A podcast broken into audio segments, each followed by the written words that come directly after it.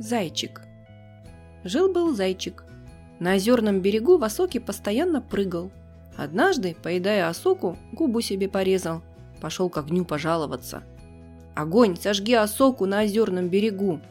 «Какое зло сделала тебе осока?» – спросил огонь. «Губу мне обрезала», – ответил заяц. «Уж такое ненасытное брюхо у тебя», – сказал огонь. Пошел заяц к воде и говорит. «Вода, прибудь, затуши огонь». Какое зло сделал тебе огонь? Огонь осоку на озерном берегу не зажигает. Какое зло сделала тебе осока? Губу мне разрезала. Уж такое ненасытное брюхо у тебя, говорит вода. Пошел зайчик к двум мальчикам со стрелами и луками и говорит им. «Дети, в воду стреляйте! Какое зло тебе вода сделала? Вода не прибывает, огонь не тушит.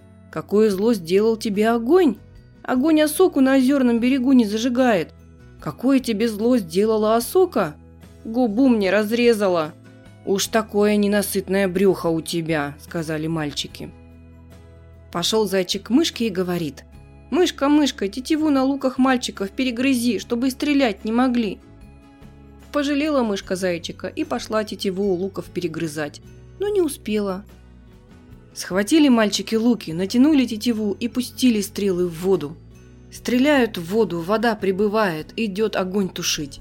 Испугался огонь, к осоке перебросился. Загорелась осока, а в осоке зайчик прыгает. Растерялся, из огня побежал, ноги и уши себе подпалил.